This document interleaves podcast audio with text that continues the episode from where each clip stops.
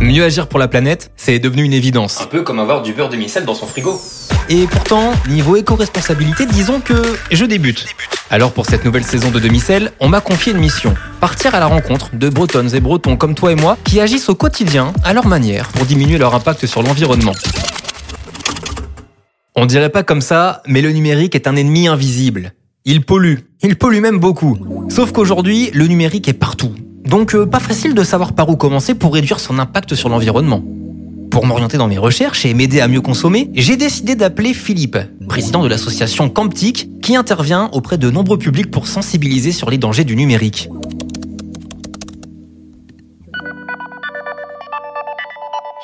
Salut Philippe, merci beaucoup d'avoir accepté de répondre à nos questions. Bonjour. Alors, déjà, moi, quand je pense euh, aux dangers du numérique, j'avoue que je pense pas tout de suite à la pollution. Ça représente quoi concrètement la pollution numérique aujourd'hui? Ah, C'est vrai qu'on a vraiment du mal à s'en rendre compte hein, quand innocemment euh, tu envoies un mail ou tu consultes un site internet. Eh Ben finalement, euh, tu participes à une forme de pollution atmosphérique. Mhm. Les études ont démontré euh, depuis quelques années que la pollution numérique représenterait à peu près 4% des émissions de gaz à effet de serre. Et ce chiffre est amené à doubler d'ici 2025. Pourquoi? Parce que tout simplement, il y aura de plus en plus d'outils avec les objets connectés, la multiplication des services et des outils. En plus, c'est pas l'usage, euh, c'est l'usage de nos outils qui, qui peuvent polluer, hein, euh, qui sont très très énergivores, mais c'est surtout la, le point de départ, qui est la, la production d'un d'un objet numérique qui, euh, dans sa, de sa fabrication jusqu'à l'arrivée euh, dans un magasin, en fait, des choses qui polluent énormément. Donc en fait, il faudrait que le Nokia 3310 redevienne à la mode, quoi. C'est ce que tu nous dis. Alors le Nokia 3310, je crois qu'il date de 2000, de- des années 2000. Hein, en gros, c'était un produit robuste hein, qui n'avait pas d'injonction à l'obsolescence programmée. Euh, par contre, pour le produire, il fallait aussi euh, pour le Nokia 3310 des, des très rares avec des circuits de production qui ne sont pas forcément très très éthiques. Mais alors pourquoi, si on a conscience de tout ça, pourquoi finalement c'est aussi compliqué de changer les choses? C'est compliqué parce qu'on a pris des habitudes. Hein, euh, on travaille avec le numérique, on a nos loisirs, on peut discuter avec des, des connaissances, euh, gérer notre administration en ligne, plein de choses. Donc, euh, on n'y pense pas, c'est devenu une habitude et on peut pas faire sans. Donc, on est un peu dans une contradiction. Il peut y avoir une prise de conscience chez certaines personnes, mais de là à voilà avoir une, une prise de conscience euh, ben, généralisée, on en est encore loin. Toi, tu réalises aujourd'hui quelques interventions avec l'association Camptic. Est-ce que tu pourrais nous présenter l'assaut en quelques mots? Ah, l'association, c'est une, euh, voilà, on est une association de Lorient qui existe depuis euh, 2012, 2013, où on s'est beaucoup posé la question de savoir ouais, qu'est-ce que le numérique a changé dans nos vies depuis une vingtaine d'années? Donc, on travaille sur plein de plein de thématiques différentes qui vont des libertés numériques jusqu'à l'éducation, euh, les formations, les métiers, etc. Et le, le volet écologie est arrivé assez vite. Hein. Sensibilisé dès 2014. Et dès 2016, on avait euh, lancé une soirée débat un soir euh, sur l'Orient. Et puis, lors d'interventions scolaires, hein, des fois, on a des commandes de- d'institutions, de- d'écoles, de collèges. On parle aux, aux élèves des dangers. Et la question de se poser, c'est ben, qu'est-ce que je peux faire, moi, à, mon, à ma toute petite échelle, pour améliorer les choses? Et donc avec Camptic, tu interviens aussi bien auprès de la nouvelle génération que des seniors du coup? Voilà, ça dépend des thématiques, mais à chaque fois, j'essaye de faire une entrée un peu sur euh, les questions d'écologie. Donc les seniors vont être attirés par la question des, bah, des virus, des arnaques. Beaucoup se débrouillent très bien, mais ne vont pas aussi loin dans la réflexion. Mais c'est un sujet qui touche tout le monde.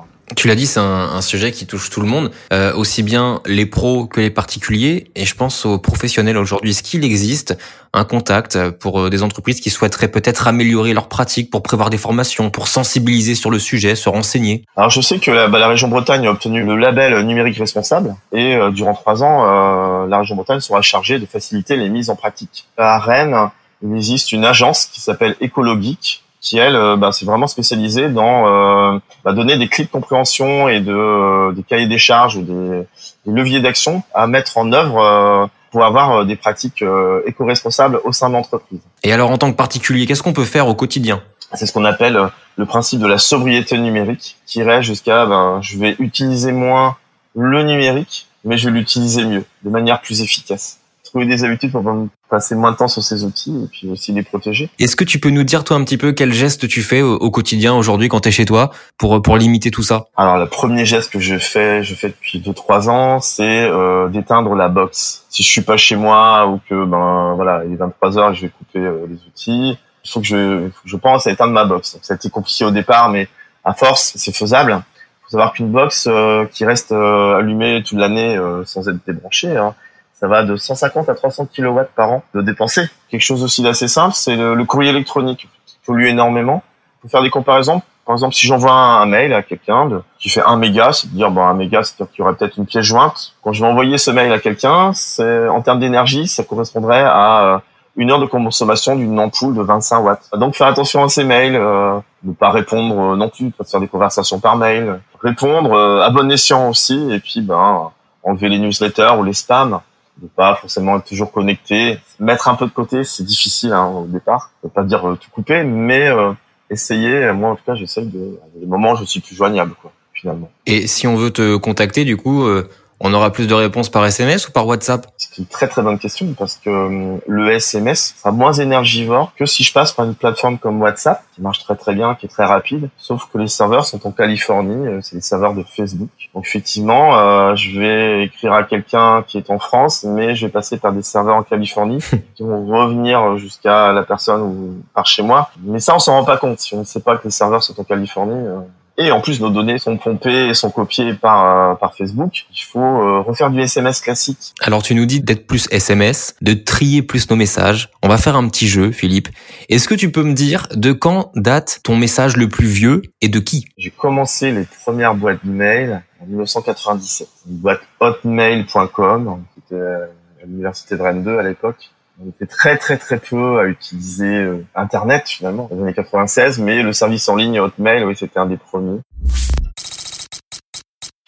Tu sais aujourd'hui combien de temps euh, passe un jeune sur son téléphone ou pas? Moi, j'ai participé à une étude euh, l'université de Rennes 2. Hein. On a interrogé des élèves de 5e de 25 établissements scolaires hein, en 2019. Au printemps 2019, avant la crise sanitaire, la moyenne, c'est à peu près euh, deux heures après l'école. Et quand il n'y a pas école, à peu près quatre heures par jour. On que pendant la crise sanitaire, bah, ça a été euh, beaucoup plus de, de temps passé parce qu'il n'y avait pas d'autres solutions. Il y avait aussi les cours en ligne. Et on peut en faire des choses aujourd'hui sur smartphone. Toi, tu as un iPhone, euh, Philippe, ou pas? Ah, J'ai un iPhone, donc j'attends qu'il arrive en obsolescence programmée euh, pour acheter un, un autre type de téléphone, un smartphone responsable. Euh, chaque pièce est interchangeable. On a avancé un peu dans les pratiques responsables, c'est de passer par un, un Fairphone.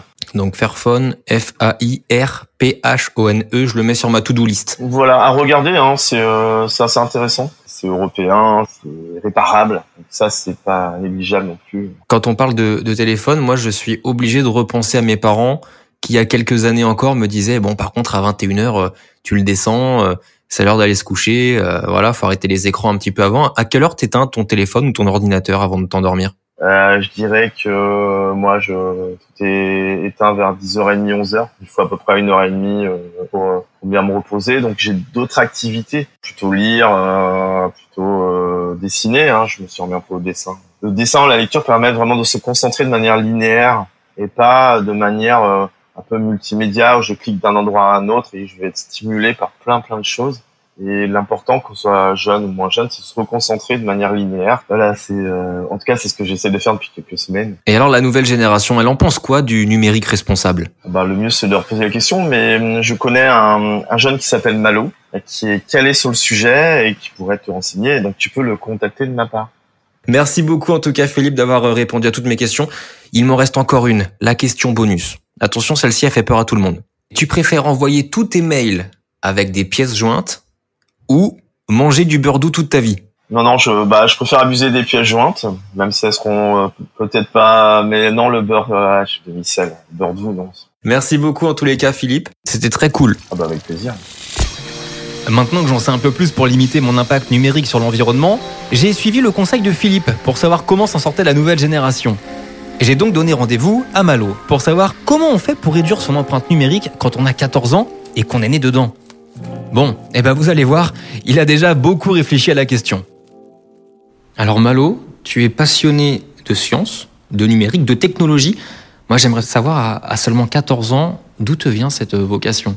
Bah, cette vocation, elle me vient que ma mère, elle a toujours été intéressée par ses usages mhm. créatifs et mon père est dans le métier aussi. Et puis euh, j'ai été équipé assez jeune, donc euh, bah, ça me vient euh, que j'ai baigné dedans en fait toute mon enfance. Et puis naturel. c'est ça. Moi, je me rappelle qu'à ton âge, je voulais être footballeur pro. Toi, aujourd'hui, qu'est-ce que tu veux faire plus tard? J'aimerais être ingénieur en mécanique quantique. Alors là, explique-moi parce que je ne connais pas. Ingénieur, donc créer des produits Et la mécanique quantique, en fait, c'est une science qui parle de l'interaction des particules.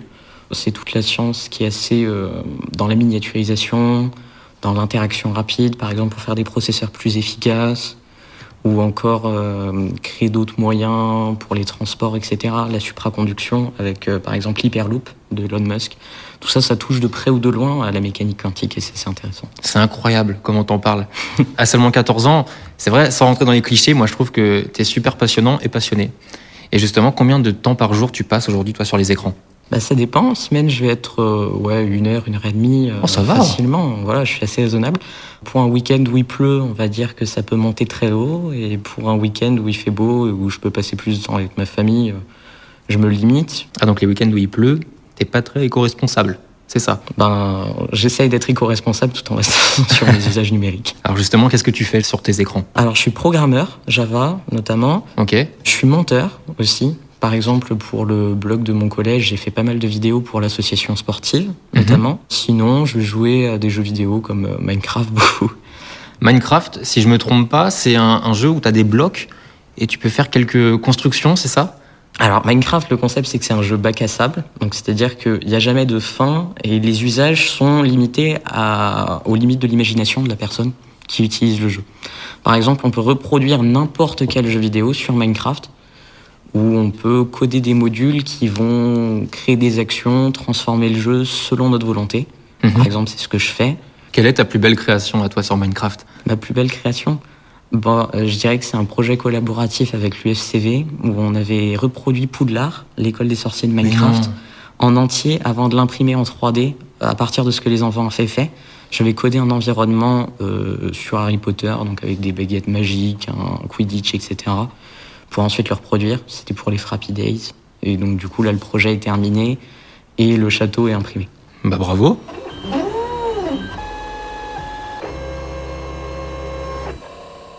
Alors, tu disais que ça avait été assez naturel. Tu avais eu des écrans plutôt euh, tôt dans la, dans la vie. Euh. Ouais, c'est ça. À quel âge? Bah, J'ai eu mon premier portable à 9 ans. Ok. Donc, euh, voilà, c'est pour communiquer avec mes parents qui s'étaient séparés. D'accord. Donc on va en profiter pour revenir un petit peu sur euh, la pollution numérique. Quelle est ta définition à toi, à 14 ans, de la pollution numérique? Ma définition, c'est la pollution, donc l'impact en carbone notamment, mais aussi la pollution visuelle que peut avoir le numérique ou les structures qui permettent au numérique de fonctionner. Et donc euh, ça passe par le cloud, tous les services euh, qu'on peut utiliser pour stocker des données pas sur notre appareil, donc les data centers, à cause de notre utilisation à nous et de l'emplacement où ils sont mis. Et donc là, tu es en troisième Ouais, c'est ça. Et tu connais tout ça C'est incroyable. Est-ce que tout le monde est aussi calé que toi au collège? On est quand même tous euh, assez sensibilisés euh, à l'éco-responsabilité au collège.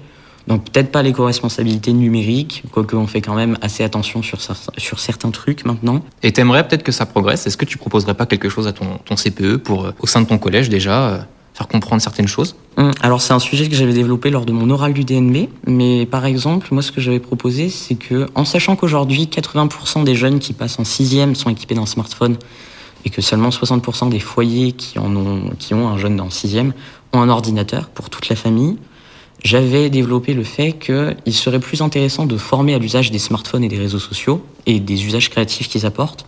Par exemple, en cours de techno, etc. Je ne parle pas du tout de les autoriser dans l'ensemble de l'établissement euh, dans un cours normal, mais voilà.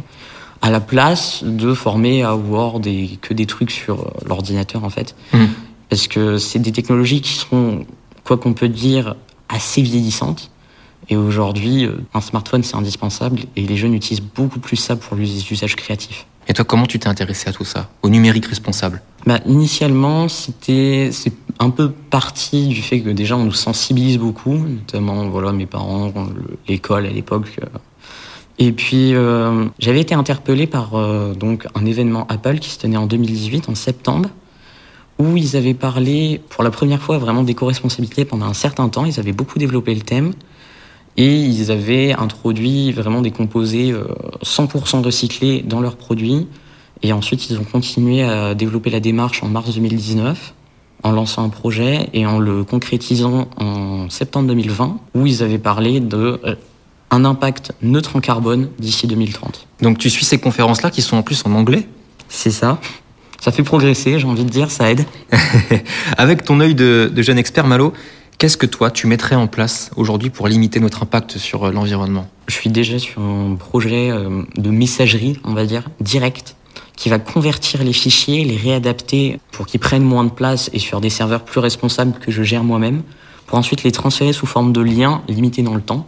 D'accord. Pour que les pièces jointes puissent être euh, transférées, etc., tout en restant quand même euh, très light au niveau euh, de l'impact, tout en étant quand même bonne résolution, on va dire.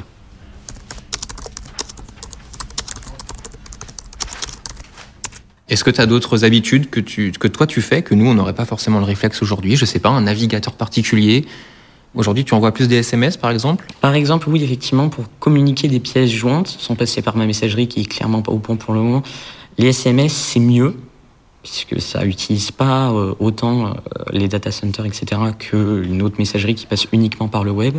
Mais sinon, euh, au niveau des navigateurs, ce que je peux recommander, d'ailleurs il y avait eu beaucoup de publicité dessus à un moment, c'est Ecosia, qui est un navigateur qui, avec l'argent généré par les pubs, etc., lorsqu'on fait une recherche Internet, eh ben, cet argent, ils vont le réinvestir dans la plantation d'arbres, donc dans la reforestation, sur certains endroits de la Terre.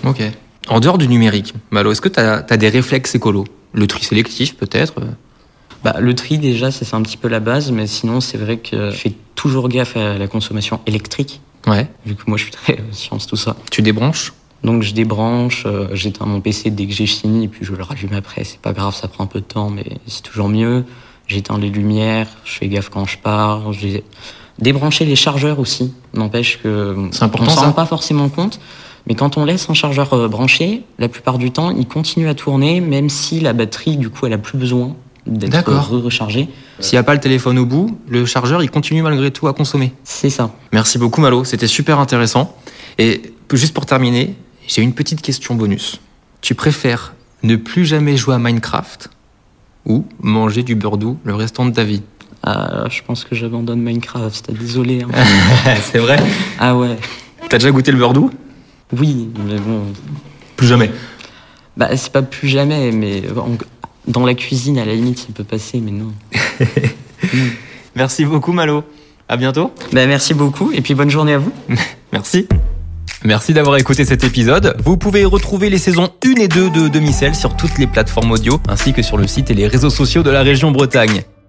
D'ailleurs, pour une écoute éco-responsable, je vous conseille de les télécharger plutôt que de les écouter en streaming. Et bien sûr, n'oubliez pas de suivre et de partager le podcast. Moi, je vous donne rendez-vous pour le dernier épisode de la saison qui abordera les initiatives éco-responsables que tu peux adopter dans ta garde-robe. Allez, à très vite